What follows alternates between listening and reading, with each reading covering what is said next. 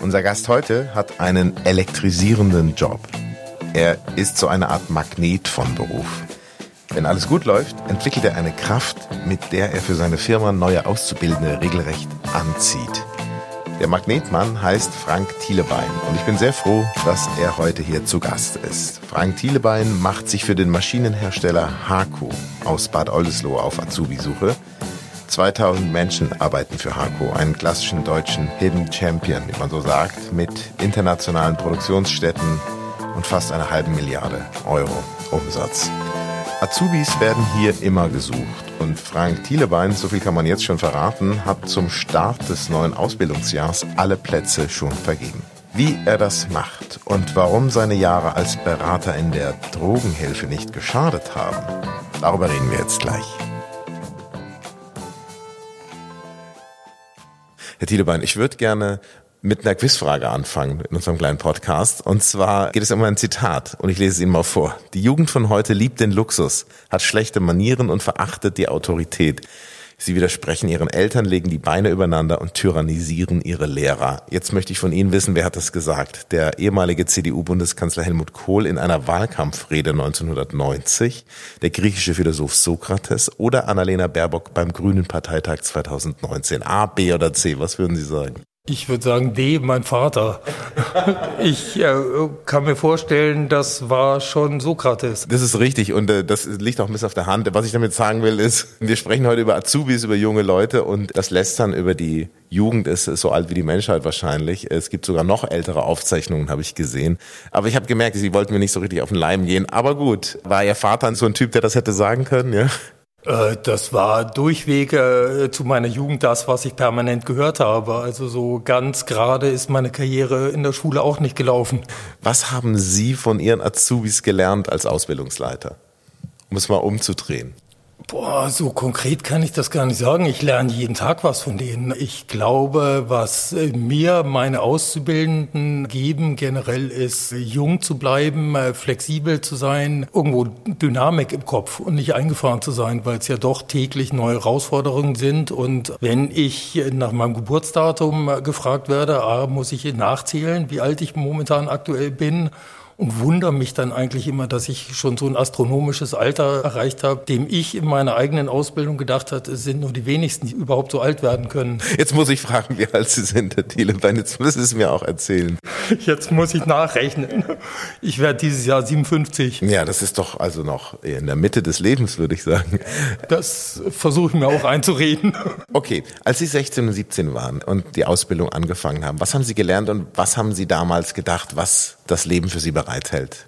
Ich glaube, da waren wir nicht wesentlich anders zu unserer Jugend als die Jugendlichen heutzutage. Ich kenne ganz wenige, die eine strategische Lebensplanung machen. Mein Antrieb war, ich wollte keine Schule mehr machen. Mich hat Schule einfach nur angeödet von vorne bis hinten.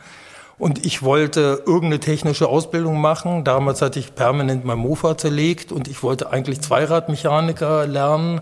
Meine Eltern haben mich dann dazu überredet, dass ich Flugzeugmechaniker lerne bin ich mittlerweile sehr glücklich drüber, dass ich das gelernt habe, aber mir war sehr schnell schon während der Ausbildung klar, dass ich in dem Beruf nicht arbeiten werde.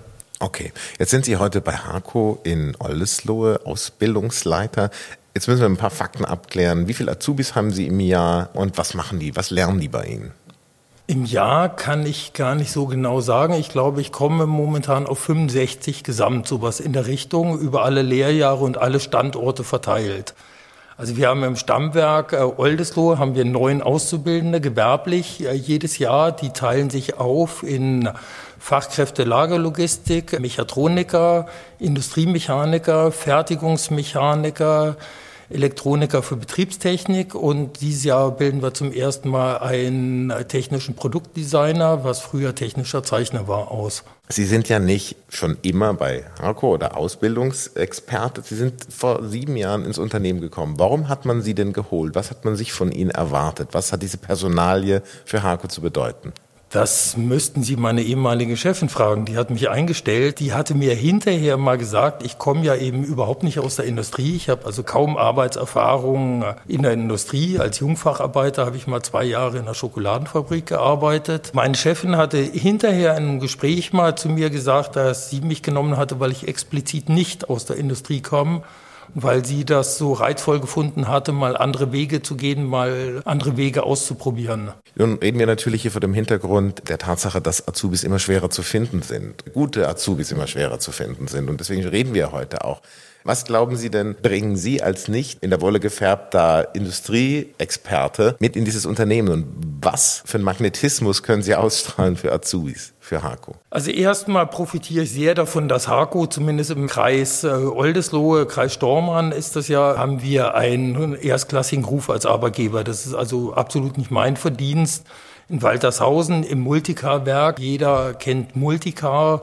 Das ist ein feststehender Begriff. Sind also da Traditionsunternehmen. Ich glaube, was ich vielleicht anders mache als andere in der Industrie, mir geht es nicht so sehr, die schulisch Besten zu finden, sondern ich möchte Persönlichkeiten und Köpfe haben. Und ich möchte auch durchaus Menschen haben, die vielleicht nicht ganz einen linearen Weg durch die Schule genommen haben, aber irgendwo ein Profil zeigen und einen Charakter zeigen. Wie findet man das raus? Ich sitze vor Ihnen, ich bin 16, ich möchte bei Ihnen eine Ausbildung beginnen und dann gucken Sie mich an. Was sind für Sie Kriterien? Woran machen Sie fest, ob das was wird mit uns beiden? Ich mache in den Kreisen der Schulen in Oldesloe öfters mal Bewerbungstraining mit und erzähle den Schülern dann aus den neunten oder zehnten Klassen oft, was bewegt dich, wenn du einen Menschen, in der Regel ist es ein Mensch des anderen Geschlechts, also Junge oder Mädchen, irgendwo im Club oder sonst wo siehst, was bewegt dich, dich umzudrehen und diesen Menschen anzugucken oder überhaupt den gar nicht zu registrieren? Ein Stück weit ist das, glaube ich, in der auszubildenden Akquise ähnlich, dass man sagt, ich habe ein Gefühl einfach der Person gegenüber, ich hatte also schon Vorstellungsgespräche, da hatte ich eine junge Dame eingeladen zum Vorstellungsgespräch, weil irgendwas in ihrer Bewerbung hat mich angesprochen und ich habe sie dann gesehen. Hätte ihr am liebsten, wenn sie es verstanden hätte, hätte ich es auch gemacht, gesagt, okay, für mich ist das Einstellungsgespräch gelaufen, Sie können unterschreiben weil das so ein, so ein starkes Gefühl war, ja, der Mensch passt zu uns, den will ich unbedingt haben. Sorry, da muss ich noch ein bisschen einhaken. Das, das reicht mir noch nicht. Ist das Menschenkenntnis oder kann man das lernen über die Zeit?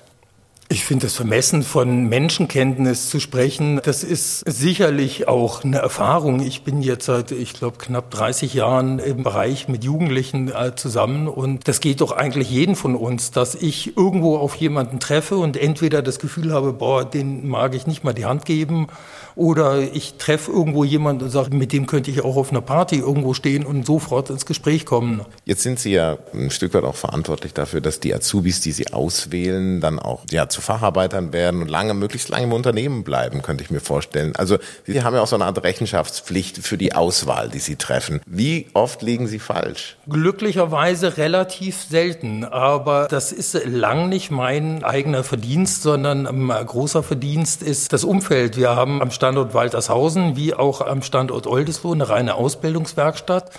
Das heißt, ich lege ganz großen Wert darauf, dass der jeweilige Ausbilder eher im Hintergrund steht und die Gruppe mehr oder weniger die Neudeutsch Skills irgendwo beibringt.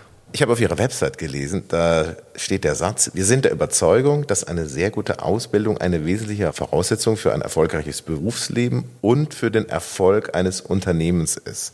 Das mit dem Berufsleben kann ich mir vorstellen, Herr Thielemann. Klar, jeder wünscht sich das. Aber wieso ist eine gute Ausbildung ein Grund für einen Erfolg eines Unternehmens? Weil ich glaube ich nur eine gute Performance letztlich hinlegen kann, wenn ich auch Leute habe, die das mitgehen und das mitdenken, das ganze Prinzip. Ich behaupte mittlerweile nach all der Zeit, die ich eben auch selber ausbilde, dass vielleicht 40 Prozent maximal meiner Tätigkeit am Tage sind, handwerkliche Fähigkeiten zu vermitteln und mindestens 60 Prozent sind Fähigkeiten sozialer Natur. Was bedeutet das, im Team zu arbeiten? Wie benehme ich mich in einem Team? Pünktlichkeit etc. das Ganze. Und das ist ein Prozess, den wir einfach innerhalb einer Ausbildung Learning by Doing haben. Also ich verstetige letztlich dieses theoretische Wissen, was sicherlich jeder Schüler hat verstetige ich und bringe das in die Praxis, so dass das nach einer drei- oder dreieinhalbjährigen Ausbildung eine Selbstverständlichkeit für jeden ist. Was sind denn Dinge, die Sie über das Fachliche hinaus Ihren Azubis beibringen möchte, also die menschliche Dimension? Ist das eine Haltung, die Sie ihnen mit auf den Weg geben wollen? Ja, ich glaube schon. Also ganz wichtig ist es meines Erachtens, und ich habe da lange gebraucht im Berufsleben dafür, bis ich gefunden habe, irgendwie, man kann auch Spaß bei der Arbeit haben. Ich kann mich daran erinnern, an meine Zeit als Jungfacharbeiter, da hatte ich das Gefühl, ich gehe arbeiten, um mir abends in Berlin im Club den Spaß zu kaufen. Und habe dann erst irgendwann mal später, als ich in Kiel einen Job hatte, festgestellt, da saß ich um 22 Uhr auf einem Freitag bei mir in der Wohnung und habe was konstruiert stellte fest, ich bin im öffentlichen Dienst angestellt, ich kriege keine Überstunde bezahlt, warum machst du das eigentlich? Und Schluss war, weil es mir einfach Spaß macht. Die Rede ist ja oft davon, dass die Ausbildungsfähigkeit immer schlechter wird. Warum ist das so oder ist das gar nicht Ihre Beobachtung? Doch, aber das ist, glaube ich, nicht ein Problem der Berufsschule. Generell finde ich beim Lehrerberuf, ich kenne gerade hier in der Hamburger Berufsschule, sind super motivierte, tolle Lehrer, die auch von den Auszubildenden unheimlich akzeptiert werden. Ich finde einfach eine Haltung, die manche Lehrer entwickeln, dass sie eher gegen Ende ihrer Berufsleben sich eine Haltung angewöhnen. Schule ist ganz schön, die Schüler allein stören, hatte ich schon mal mitgekriegt, beziehungsweise im Originalzitat so von einem Lehrer gehört. Dann finde ich, muss man auch die Konsequenz haben zu gehen. Aber ich glaube, das originäre Problem liegt in der Bildungspolitik. Wir stellen also fest, dass oder auch ich stelle fest, obwohl ich aus dem sozialen Bereich komme und mir die Schwächeren und äh, die, die vielleicht nicht ganz gerade durchs Leben gegangen sind, eigentlich sehr am Herzen liegen, einen Hauptschüler oder jetzt heißt er ja nicht mehr Hauptschüler, weil es ist ja ein Unwort, einen Menschen mit ersten Schulabschluss, den kann ich in der dreieinhalbjährigen Industriemechaniker-Ausbildung nicht mehr nehmen, weil da wird erwartet vom Ausbildungsrahmenplan oder auch vom Rahmenlehrplan in der Berufsschule, dass der Wissen schon vorhält, was er nur eventuell kurz mal wiederholen muss. Das heißt, der ehemalige Hauptschüler, der kommt gar nicht mehr mit, weil der Themen in der Berufsschule um die Ohren kriegt, die er gar nicht mehr in der Schule gehabt hat. Und ich halte das bildungspolitisch nicht von großem Wurf, dass wir sehen, das Handwerk schimpft darüber, dass sie einen Hauptschüler nicht mehr nehmen können, weil das Basiswissen fehlt. Und die Bildungspolitik antwortet darauf, dass wir den blöden Namen Hauptschule streichen und wir nennen es jetzt ESA. Äh, glaube ich, ist nicht viel mit gewonnen. Es dauert nur zwei Jahre, bis wir dann in der Industrie oder im Handwerk rausgekriegt haben, das ist immer noch genau das Gleiche. Das heißt, Sie können Schüler mit einem ersten Schulabschluss nicht bei HAKO unterbringen. Doch, das können wir schon. Das heißt es nicht. Wir haben jetzt deswegen in Bad Oldesloe angefangen, den Fertigungsmechaniker, den wir schon sehr lange in Waltershausen ausbilden, eben auch auszubilden als Antwort darauf, dass wir sagen, damit hat ein Hauptschüler, der engagiert ist und der pfiffig ist, der hat damit sehr gute Chancen oder der kann diesen Beruf bringen. Das heißt, ein mittlerer Schulabschluss ist der häufigste Schulabschluss unter den Azubis, die Sie haben. Ist das richtig? Oder sind sogar Abiturienten dabei? Wie ist da die Zusammensetzung? Ich würde so aus dem Bauch raus sagen, dass Schwerpunkt schon der mittlere Schulabschluss ist. Das ist aber für mich nicht unbedingt ein Einstellungskriterium, sondern das mag sein, wenn mir jemand sehr gut gefällt, dass ich dem dann nahelege, vielleicht doch nicht den dreieinhalbjährigen Beruf zu nehmen, sondern sich für einen dreijährigen zu entscheiden. Welche Rolle spielen bei Azubis Eltern heute aus Ihrer Sicht? Haben Sie noch was zu sagen bei den 16-, 17-Jährigen? Kommen Sie über die auch an die Azubis selber ran, wenn es mal nicht so läuft? Sehr bedingt. Wie war das denn bei Ihnen in Ihrer Jugend? Ja. Haben Sie immer alles gemacht, was Mama gesagt hat, als Sie 17 war? Selbstverständlich, Mama. Falls du das hörst, ja, es war alles toll. Nein, natürlich nicht. Klar, mir fehlt da die Erfahrung aus diesem jugendlichen Alter. Deswegen die Frage, wenn Sie so einen 16-, 17-Jährigen vor sich haben, bekommen da die Eltern noch mit zum Vorstellungsgespräch oder ist es vielleicht auch eine kulturelle Frage? Gibt es da Kreise, wo die Eltern wichtiger sind oder weniger wichtig? Ich stochere nur im Nebel. Das glaube ich nicht. Also ich sehe da zumindest keinen kausalen kausalen Zusammenhang zwischen Herkunft und Bildungsnähe noch sonst wie. Wir laden gerne die Eltern mit ein. Teilweise oder zum großen Teil sind die Auszubildenden ja noch minderjährig. Insofern müssen die Eltern mit unterschreiben. Wir haben uns angewöhnt, oder wir haben das mal zwei Jahre versucht, zum Vertragsunterzeichnung die Eltern einzuladen und denen das Werk, den Arbeitsplatz zu zeigen.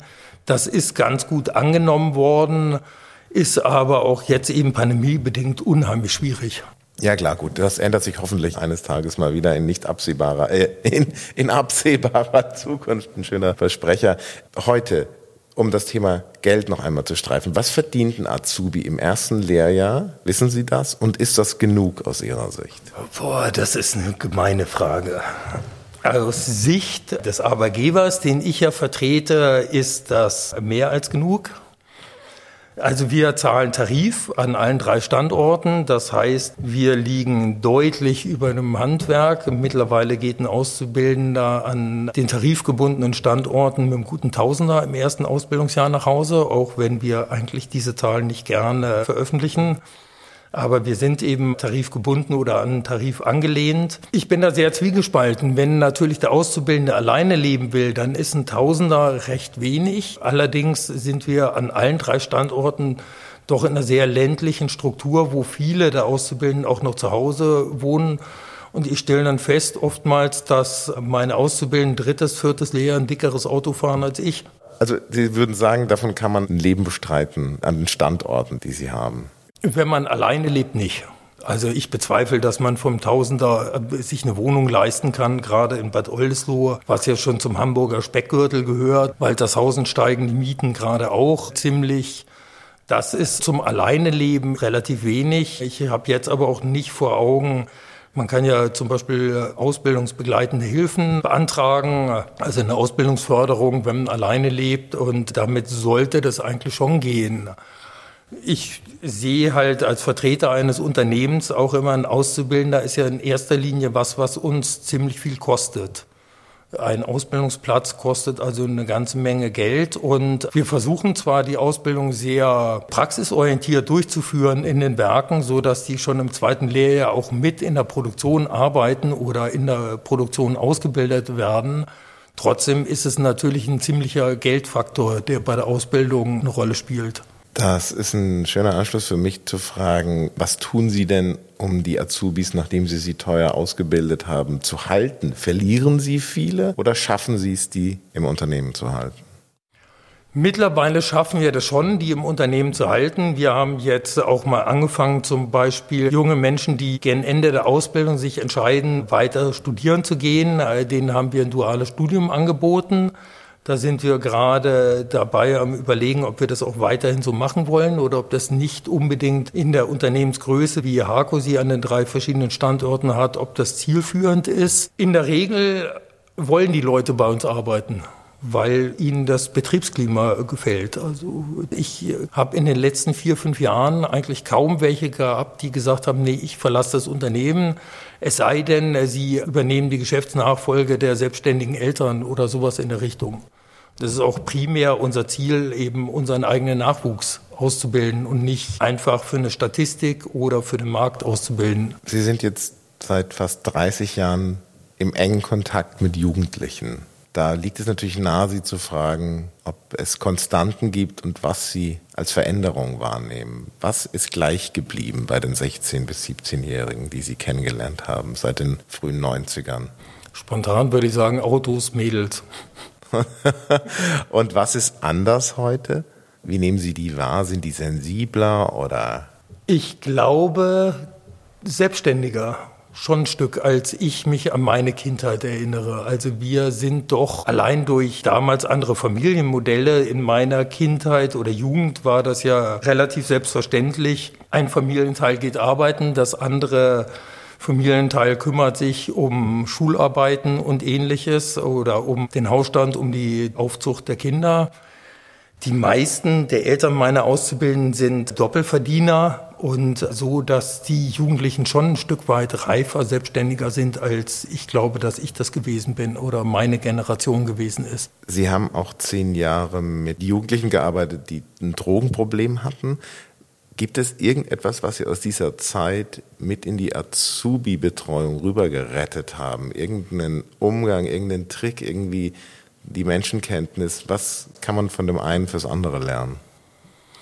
Generell glaube ich ein Verständnis für Belange von Jugendlichen, ganz pauschal gesagt, also weil es prägt ja schon so lange Zeit, sich mit Jugendlichen zu beschäftigen und festzustellen, im Prinzip sind die Nöte der Jugendlichen nicht wesentlich anders als meine gewesen sind. In der Drogenberatung ist das ähnlich gewesen wie in der Ausbildung, nur natürlich mit einem ganz anderen Zwang und einer wesentlich größeren oder mit einer großen Problematik dahinter. Was ich aus der Drogenberatung mitgenommen habe, ist ein pädagogisches Konzept letztlich. Es gibt äh, einen russischen Pädagogen, der selbstverwaltete Jugendhäuser gegründet hat und sagt, die Gruppe erzieht im Prinzip und der Pädagoge steht nur im Hintergrund. Das ist ein Konzept, was wir in der Ausbildung auch versuchen, dass wir moderieren und im Hintergrund notfalls eingreifen, wenn irgendwas schief läuft. Aber in erster Linie sollen die Jugendlichen den Sinn für sich selber finden und die Älteren Auszubildenden sollen die Jüngeren anleiten, was im Umkehrschluss heißt, die Älteren übernehmen schon in der Ausbildung Verantwortung. Das ist so ein bisschen das Prinzip, was ich aus meiner eigenen Ausbildung kenne. Als erstes Lehrjahr durfte man nichts und musste alles machen. Man musste putzen und hat das unheimlich gehasst. Das regelt bei mir die Gruppe selber, wer wann wie putzt. Was Sie dann sehr schnell feststellen, ist, dass den Besenschwingen deutlich einfacher ist, als die Verantwortung dafür zu übernehmen, dass es am Ende des Tages auch sauber ist. Und das, glaube ich, prägt unheimlich eine Eigenverantwortung zu übernehmen, weil ich sehr schnell innerhalb dieses Systems schon Verantwortung für andere übernehmen muss. Und das kann ich immer nur tun oder ich kann nur Anweisungen an andere geben, wenn ich mich selber vorbildlich verhalte. Das schult immens. Wenn Sie heute nochmal anfangen würden, nochmal 16 werden, was würden Sie machen? Würden Sie nochmal eine Ausbildung machen? Oh, die Frage habe ich mir noch gar nicht gestellt. Das ist gut. Das ist vielleicht besser. Ich weiß es nicht. Aber denken Sie dran, 40 Jahre zurück. Sie sind 15. Spontan würde ich sagen, ja. Also wenn ich zumindest mich an meine Zeit erinnere, ich hatte eine Freundin, die hatte gerade Abitur gemacht, da war ich schon in meiner Ausbildung die erzählte mir mal irgendwann eines Abends, sie fährt am nächsten Tag in die Uni und guckt mal, was man so studieren kann. Das fand ich schon sehr befremdlich. Da hatten wir in der Realschule damals doch eine deutlich praxisnahere Ausbildung über Berufspraktika und mittlerweile finde ich toll, dass das Bildungssystem so durchlässig geworden ist, dass ich theoretisch mit dem Förderschulabschluss irgendwann auch ein Studium aufnehmen kann. Im August, September beginnt das neue Ausbildungsjahr, auch bei Hako. Haben Sie schon alle zusammen? Für den Standort Waltershausen suchen wir noch zwei Logistiker, also Fachkräfte für Lagerlogistik. Und für den Standort Glindow suchen wir noch zwei Land- und Baumaschinenmechatroniker. Aber sonst haben wir alle. Ist das ein besonders schwieriges Terrain dort oder ist der Beruf schwierig? Woran liegt es, dass das noch offen ist? Fachkraft für Lagerlogistik hat immer noch so ein bisschen den Ruch, dass kannst du Karre schieben, kannst du Arbeit kriegen. Es ist mittlerweile ganz besonders vor dem Hintergrund Industrie 4.0 kommt es mir immer mehr so vor, dass wir als Mechaniker, die wir uns immer als die Krönung der Schöpfung gesehen haben, in den Hintergrund treten und der Logistiker hält den ganzen Produktionsprozess in der Hand. Früher hat er einfach nur eine Palette hingestellt. Heute stellt er mir just in time das Bauteil hin, was ich innerhalb der nächsten zehn Minuten verbaue. Ich glaube, da gibt es noch sehr viel Vorbehalte dagegen, weil dem haftet noch so ein bisschen der Lagerarbeiter an. Aber was wir explizit suchen, sind Menschen, die auch ein Potenzial haben, irgendwann eine Verantwortung zu übernehmen, eine Teamleitung zu übernehmen und in der Logistik eher mit ihrem Kopf dabei sind als mit ihren Händen. Sind Lehrjahre wirklich keine Herrenjahre? Diesen Spruch habe ich ehrlich gesagt noch nie verstanden. Ich nehme wahr, ich war jetzt äh, letzte Woche gerade in Waltershausen unten und da nehme ich das Gleiche wahr. Die Auszubildenden bei HAKO haben schon Spaß dabei, überwiegend. Und das ist auch gut so. Natürlich verdient man hinterher deutlich mehr und muss sich ein Stück weit einschränken, aber man kommt gerade aus der Schule und ich weiß nicht, wie viel Taschengeld man heutzutage gibt, aber mein Taschengeld war in der Regel in dem Alter, als ich noch mein letztes Schuljahr gemacht hatte, am Monatsvierten zu Ende. Okay, danke Herr Thielemann, dass Sie heute da waren. Gerne, vielen Dank, dass ich da sein durfte.